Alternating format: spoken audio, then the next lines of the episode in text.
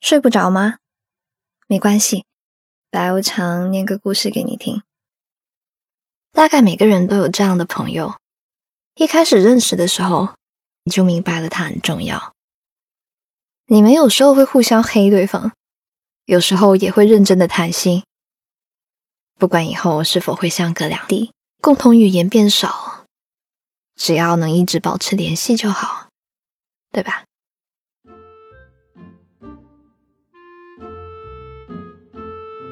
大一刚开学的时候要填档案，其中有一项是你最亲密的朋友及联系方式。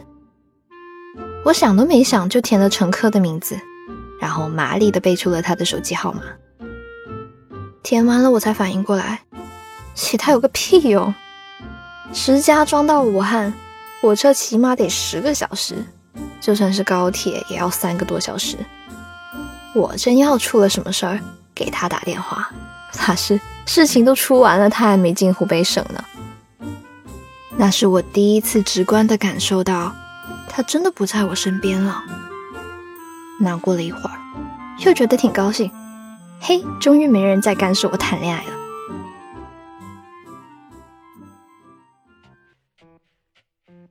说实话吧，那个时候我勾搭乘客是别有用心的。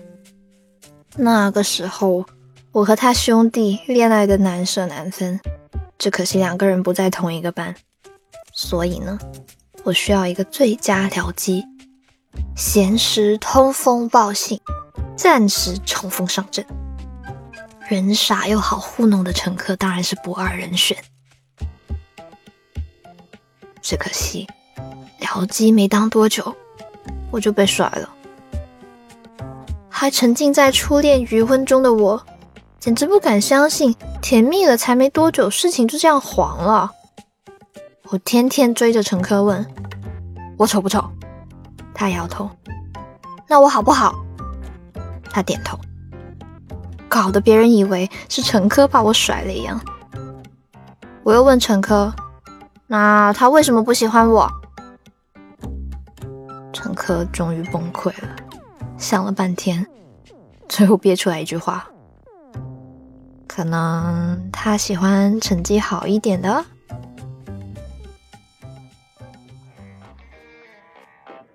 后来，乘客深刻的体会到了什么叫祸从口出。我是像疯了一样疯狂学习，顺便拉上乘客给我补习。可能我天生缺学数理化的慧根，永远都搞不懂那些公式啊、方程式啊有什么用。乘客就从最基础的给我讲。在我第 n 次画错电路图的时候，陈科求我放过他。那个时候，我一心想变成一个美貌和才华兼备的学霸女神，根本听不见陈科的哀嚎。不知道是不是我突然开了窍，还是陈科真的讲得很好，我的成绩竟然开始不断进步。对于我终于醒悟，不再沉迷儿女情长的行为。乘客颇为欣慰，于是他开始更变态的监督我学习。他不仅监督我学习，还要斩断我的情根。在我这二十年颜值最巅峰的时候，在我没有长残变胖的那段时间，我成功的吸引了一些小男生的目光。抽屉里还偶尔会有零食和花，走在路上还会被搭讪。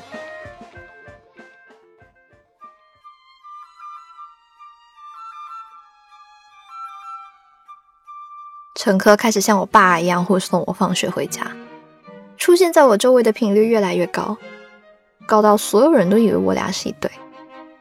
唉，我还没来得及发芽的懵懂少女情就被他活生生掐死了。我开玩笑问他：“喂，你是不是喜欢我？你吃醋了才这样搞的吧？”乘客一副关爱智障的眼神，让我不要臭不要脸的往自己脸上贴金。你谈恋爱太可怕了，要死要活的折腾人。你呀，能不能好好学习，别想一堆有的没的？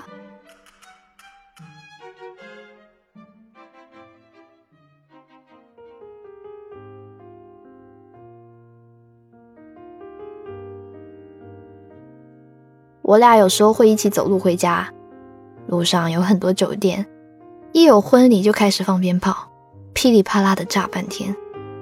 有一次又遇上放鞭炮，我们像往常一样走过去，结果一个小炮竹直接在我耳朵边炸开，还有一个弹在我肩膀上，把我衣服炸了个小洞。我脑袋嗡的一下就开始犯晕，抱着自己蹲在地上，耳朵暂时性的失了聪。乘客吓傻了一样蹲在旁边喊我名字，直到我抬起头。茫然地看着他，反应过来。从那以后，我们再遇到放鞭炮的，他会下意识地捂住我的耳朵，用他自己把我和鞭炮隔开，然后拉着我赶紧走掉。出台禁止放烟花爆竹的那段时间，他特别激动地给我打电话，说我以后再也不用害怕别人放鞭炮了，这样他不在我身边也能放心了。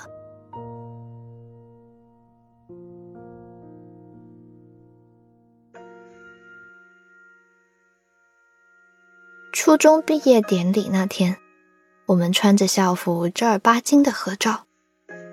陈科在我校服上认认真真的写了一行字：“我会永远想念你。”我嬉皮笑脸的回答他：“切，终于摆脱你了，我要好好谈恋爱。”因为高中我们不在一个学校，唉，我理科实在是太差了，没能过陈科那个学校的分数线。他一直以为我是在躲他，其实我没有告诉他，我也竭尽全力过，只是结果没能如愿而已。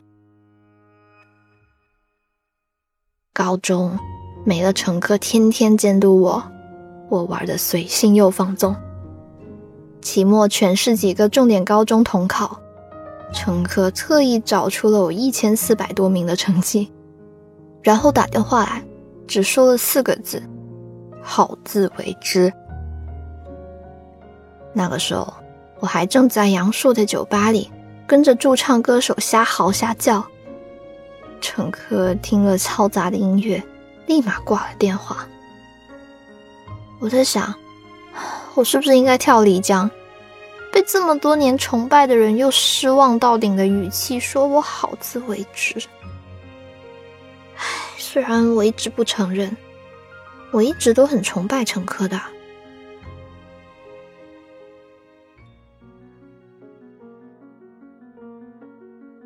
高二一整年，陈科都没有理过我。那一年可能是我人生中唯一能称为学霸的日子。我分手，扔了乱七八糟的衣服，剪了天天折腾的头发。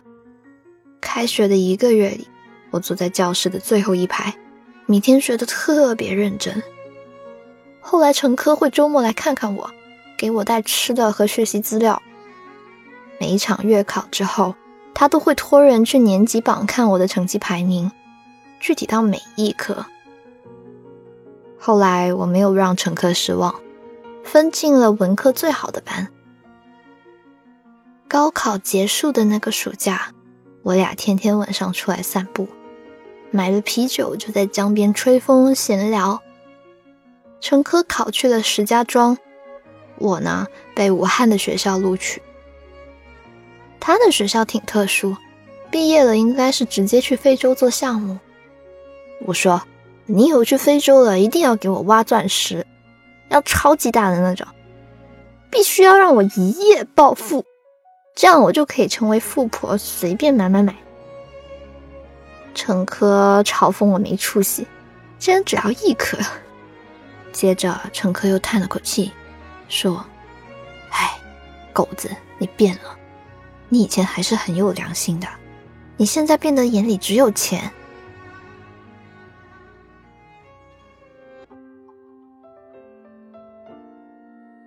以前陈科初中的时候，好像有一段时间打算去北京念书。我哭得要死要活，不让他走。后来各种原因，他真的没走。现在告诉我他要去石家庄念大学，以后还要去非洲的时候，陈科说怕我打死他。没想到我两眼放光，问他我以后坐火车是不是可以不要钱？要么就是逼他给我挖钻石。我认真的想了一下，他也就只有这点作用啊。陈科让我大学谈恋爱的时候眼镜擦亮一点，不要再像以前一样头顶青青草原还浑然不知。妈的，你那个时候怎么不跟我说呢？你他妈不是我撩机吗？主机墙角都被挖了，你就看着。我转过头，心里却很认真的感谢他维护了我少女时代的幻想，带着我不停的学习。我的好朋友乘客，我和他没有荷尔蒙的旺盛分泌，也没有肾上腺素的狂飙，没能产生爱情，却成了最佳损友。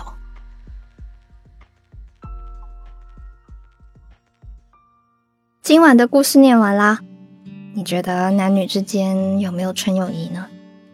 你和你最好的那个异性朋友是怎么认识的？欢迎在评论区告诉我。想看文字版的话呢，可以到微信公众号“白无常白总”，点击菜单栏看文字版，就能阅读文章啦。如果这期节目触动了你，喜欢这期节目的话，记得用节目的点赞功能告诉我哦，这样我才能冲 KPI。我是白无常，我依旧在 Storybook 睡不着电台等你，晚安。逞强太久，快忘了我也曾颤抖。这些故事我是如何一件件经过？回中太久，快忘了我真实的感受。直到你又出现在我的路口。像个风筝被风吹得忽近忽远，你手中紧握我的线，当我像片树叶疲倦在阴霾的秋天，你是泥土为我遮掩，当我渐行渐远，无论前路多么艰难危险，因为你世界再辽阔，我不怕坠落，你会拖着我。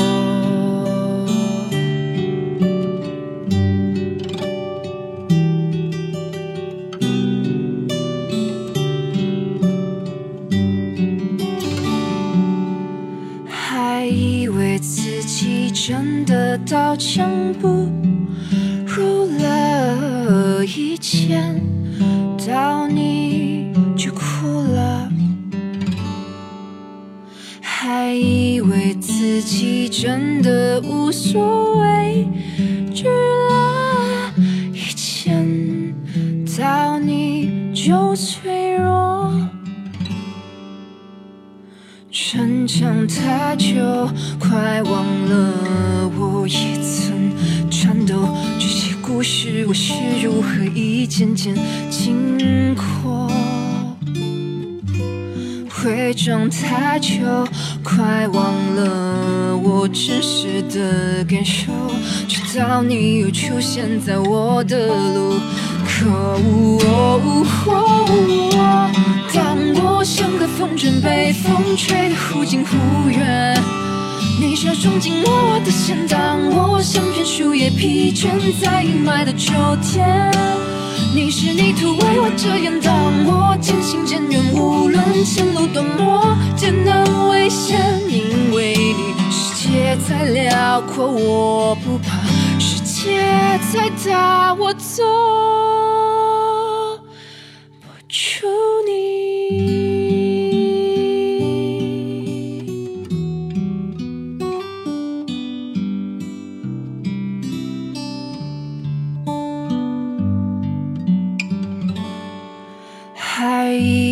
自己真的很难快。